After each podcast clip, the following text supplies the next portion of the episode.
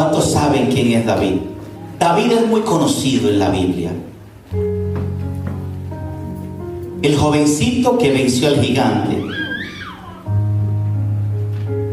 El jovencito de las piedras. El jovencito que enfrentó leones y osos para defender las ovejas de su padre. El jovencito que un día le tuvieron en poco y que Dios le sacó a la luz. ¿Qué podemos aprender, aprender en esta mañana o que yo quisiera transmitirle acerca de la enseñanza que, que tengo de David? Porque, porque me identifico con David. Yo no sé usted, pero cuando empecemos a ir a la lectura, usted se va a identificar con David. Y yo me identifico con David y más ahora más ahora en esta posición de pastor, ahora me identifico más todavía con David, aunque quizás a veces piense que tengo más de Saúl que de él. Pero me identifico con David. Aprendido a amar la vida de este simple muchacho. Muchos conocen a Abraham, el padre de la fe. Muchos conocen a Daniel, y lo asimilamos cuando hablamos de Daniel a la oración. Cuando hablamos de Moisés, lo asimilamos al hombre que sacó de Egipto a un pueblo que estaba cautivo. Cuando se nos presenta el nombre de Job, pensamos el hombre que empezó a ver de cerca a Dios. Cuando se nos habla de Josué, el hombre que introdujo a la tierra prometida. Y cada uno de los personajes de la Biblia los identificamos de alguna otra manera. Pero me gusta cómo la Biblia identifica a David. Aleluya. En primera de Samuel capítulo 13 dice la Biblia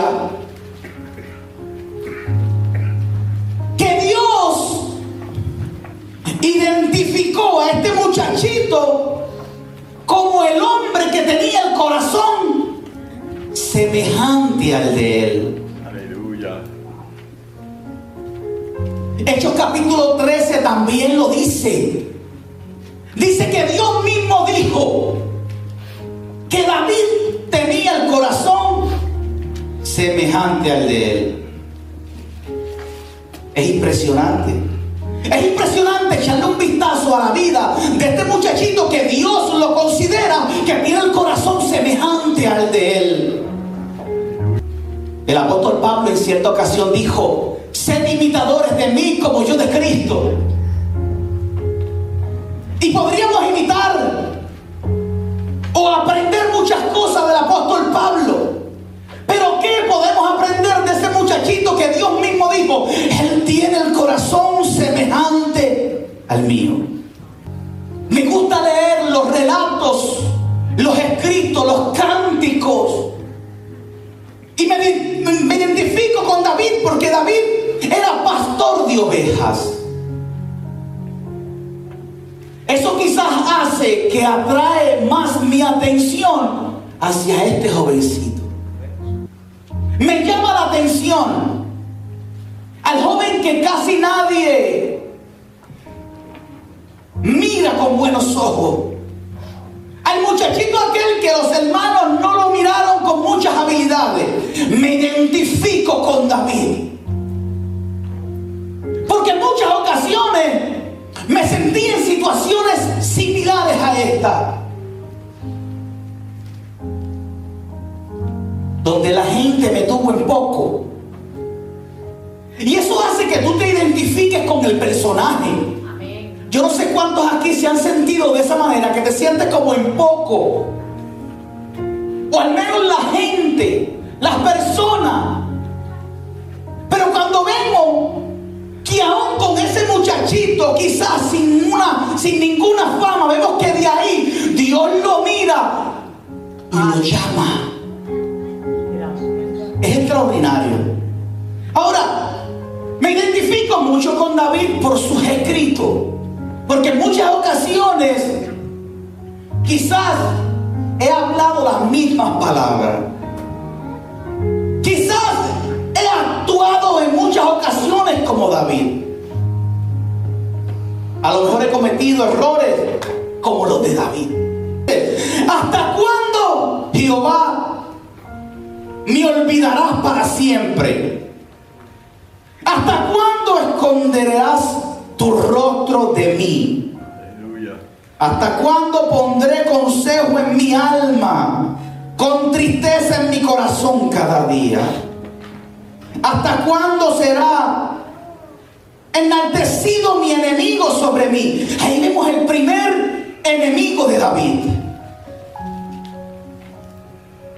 Mira, respóndeme, oh Jehová, Dios mío. Alumbra mis ojos para que no duerma de muerte. Para que no diga, mi enemigo lo vencí. Mis enemigos se alegrarían si yo resbalase. Hasta ahí usted puede visualizar que David tiene un problema. ¿Y cuál es el problema que usted puede visualizar ahí de David? Que David tiene enemigos. David en este momento está huyendo de sus enemigos. Enemigos carnales, personas. David huye de ellos.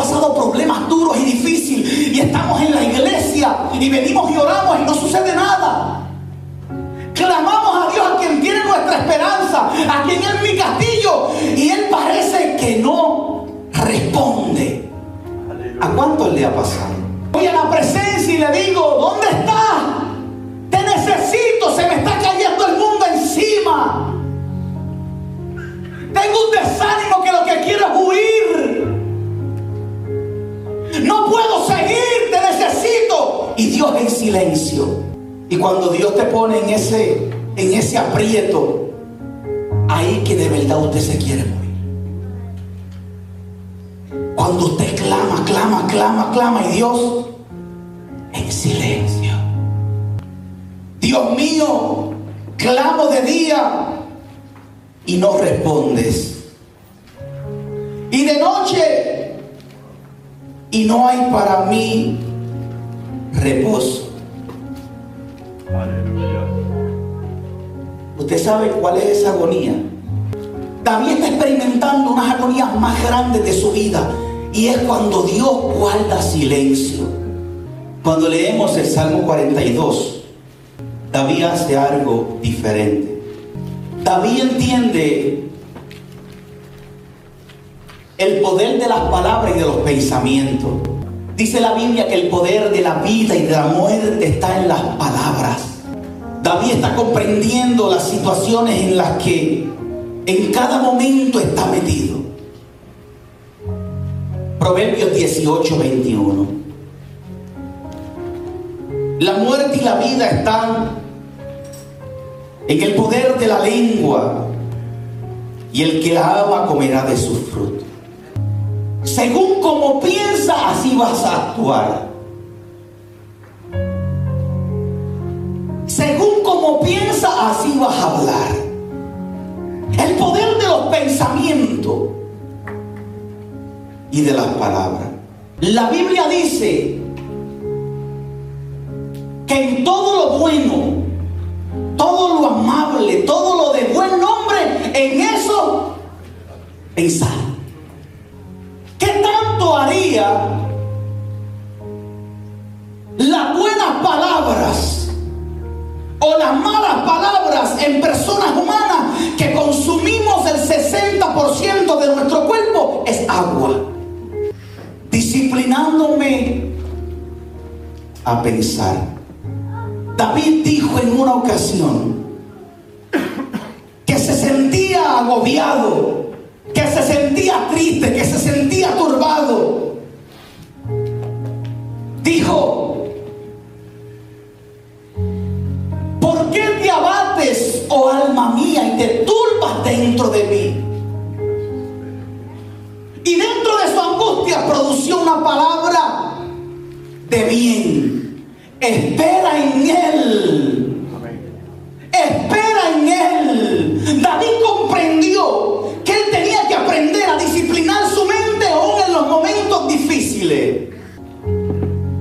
Sabe a cuántas personas cristianas, ¿verdad? Creyentes. Y a muchos de nosotros se nos ha pasado por la mente. Nos vemos en situaciones de David, donde tenemos problemas seculares a nuestro alrededor y vamos donde el Señor y oramos y buscamos la presencia. Ayúdame, respóndeme, ¿dónde tú estás? Y Dios en silencio. ¿Saben lo que hacemos muchos de nosotros? Nos apartamos. Nos apartamos del camino porque Dios guardó silencio. Nuestra actitud cambia porque Dios guardó silencio. Muchos dicen, ¿para qué seguir en la iglesia si estoy pasando situaciones difíciles y clamo a Dios y no sucede nada? Se desaniman en el camino, se salen del camino, porque solo Dios guardó silencio. Ahora más, sin embargo, David está pasando un momento difícil. Los enemigos lo están rodeando y la presencia de Dios pareciera que está ausente. Y después cuando él sigue citando el salmo, y el versículo 3 dice, mira, respóndeme, oh Jehová, Dios mío. El versículo 4 dice, para que no diga el enemigo lo vencí, mis enemigos se alegrarían, Jehová, si yo resbalo. Hay enemigos que están esperando que yo resbale. Hay enemigos que están esperando que yo me salga del camino. Se burlarían de mí si yo resbalo. Ayúdame. Y Dios en silencio. Ahora David, David visualizó que pensando en el problema, el problema se agrandaba. David pudo visualizar que pensando en la situación que estaba viviendo, el problema se agrandaba.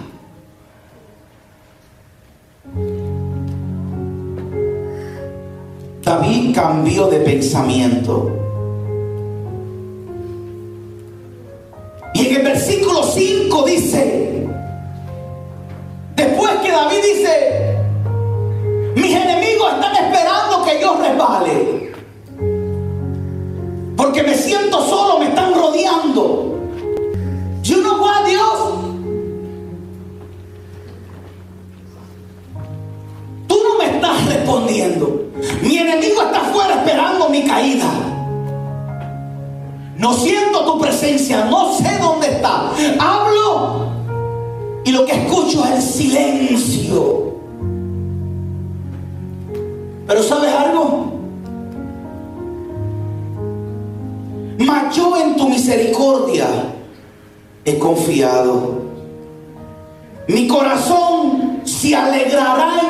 salvación.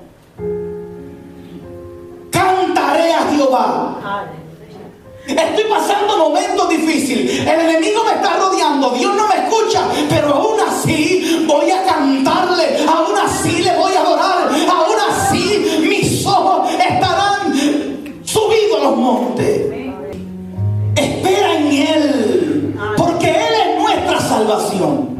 Dice, Dios mío, Dios mío, ¿por qué me has desamparado? ¿Por qué estás tan lejos de mi salvación? Y de las palabras de mi clamor. David experimentando una y otra vez lo mismo.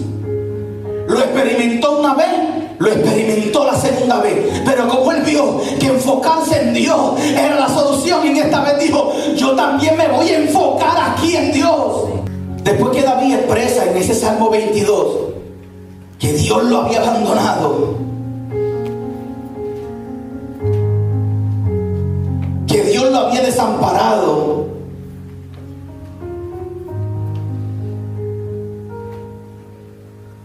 David dice, pero ¿sabes algo? Me siento en soledad. Me siento como desamparado por ti. No te escucho. Tú no me hablas. Pero ¿sabes algo? Tú eres el que me sacó del vientre de mi madre. Tú eres el que me hizo estar confiado desde los pechos de mi madre. Sobre ti fui echado desde antes de nacer. Desde el vientre de mi madre, tú eres mi Dios. Es impresionante. Es impresionante este hombre experimentar estos episodios en su vida y disciplinar su mente a mantenerse adorando a Dios en medio de circunstancias críticas y en medio del silencio de Dios. No es fácil. Cuando tú oras a Dios para que Dios te sane, y Él se queda callado. No es fácil cuando de momento mira para todo el lado y estás solo Estás solo, no sabes qué hacer. Y cuando clamas a Él, parece que Él también se fue. Parece.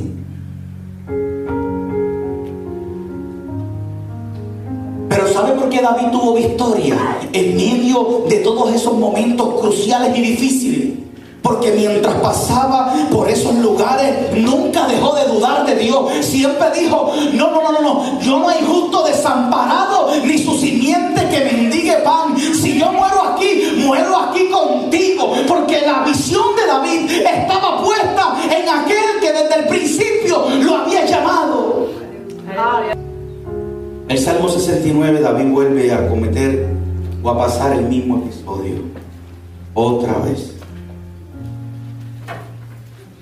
David en dificultad. Sálvame, oh Dios. Sálvame porque desfallezco. Pero en ese mismo capítulo,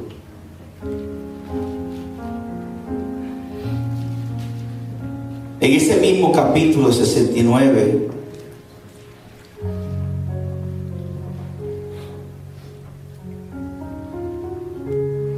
En el versículo 29, después que dice, sálvame que perezco, después en el 29 dice, mas a mí afligido y miserable tu salvación, oh Dios, me ponga en alto. Alabaré yo el nombre de Dios con cántico, lo exaltaré con alabanza. Y agradará a Jehová más que sacrificio de buey o becerro que tienen cuernos y pezuñas.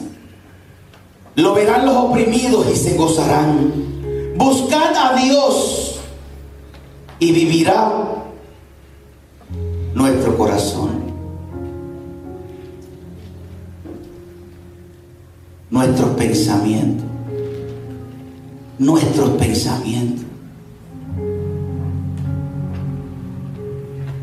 Aprendemos de David que en medio de esta circunstancia, David disciplinó su pensamiento que quizás le dijeron abandona a tu Dios. David disciplinó su pensamiento que quizás le dijeron, Dios no te hace caso. Dios te desechó. David disciplinó sus pensamientos y dijo, aún así me haga él o no, yo voy a seguir adorando y esperando en él. Se llama convicción. Convicción. ¿Sabe, amado? Hoy yo le estoy predicando a usted Escúcheme bien, porque esto lo he aprendido. Hoy yo le estoy predicando a usted de disciplinar mis pensamientos. ¿Verdad que sí? Y usted me ve de aquí. Qué bonito. Pero ¿sabes algo? Esta palabra que yo le estoy dando a usted, usted la va a creer cuando yo le muestre cómo disciplino mis pensamientos. Cuando yo le dé fe de lo que yo estoy diciéndole. Cuando usted me vea que aún en medio de momentos difíciles, ¿qué vas a hacer ahora? La prédica está bonita porque Dios te escucha porque no tienes enemigos así a tu alrededor. Pero ¿qué cuando los tengas? ¿Qué vas a hacer? Hay un adversario que está detrás de cada una de nuestras cabezas, amado. Y él vino con solamente tres propósitos. Él no vino a ser amigo de nadie. Él vino a matar, él vino a untar y él vino a destruir. Pero cuando mi mente dice que hay uno que vino a deshacer sus obras, yo me amparo en él. Vino a hacer amigo todas sus obras. Y mi corazón se ampara en él. Yo no sé en esta mañana cuántos de ustedes están pasando momentos duros que no saben qué hacer. Yo no sé cuántos en esta mañana están pasando momentos en los que han hablado a Dios y han pensado que Dios les ha abandonado. Yo no sé cuántos en esta mañana piensan que Dios los dejó porque lo único que están experimentando es el silencio de Dios.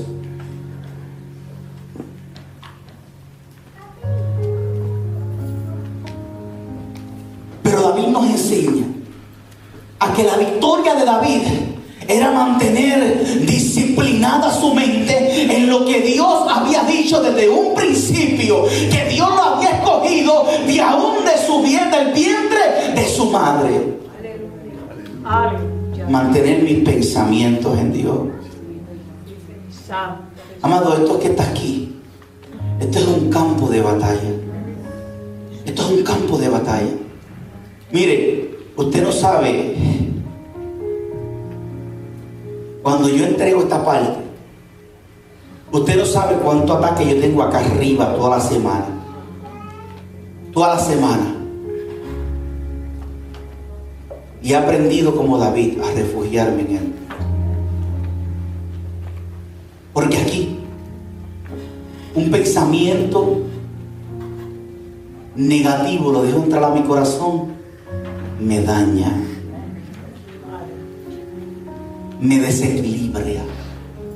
Un pensamiento negativo de parte del enemigo lo dejo entrar en mi corazón, me saca del camino.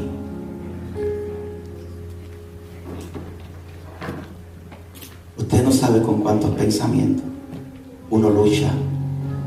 Pero yo me imagino con cuántos pensamientos usted lucha. Yo sé, para la persona que quizás tiene algún problema de enfermedad, pidiéndole a Dios y Dios en silencio. Son pensamientos. Ah, aquellas personas que quizás quisieran superarse en la vida y no pueden, son pensamientos que te atacan acá arriba. Acá arriba. Pero que en esta mañana mi única intención es que a través de estos ejemplos de David usted cuando salga de esa puerta pueda aprender a disciplinar su pensamiento, porque el pastor no lo puede hacer por usted. Aleluya. Los líderes no lo pueden hacer por usted. Su esposa no lo puede hacer, sus hijos no lo pueden hacer por usted. Eso le toca a usted. Usted le toca disciplinar esos pensamientos y rechazar esos pensamientos que le entristecen y esos pensamientos que hacen que usted se salga del camino mantenerse firme el Señor. Mantener la mirada firme en Él. Ya nos vamos. De aquí y para allá. Ya queda poco. Ya queda poco, amado. Queda poco.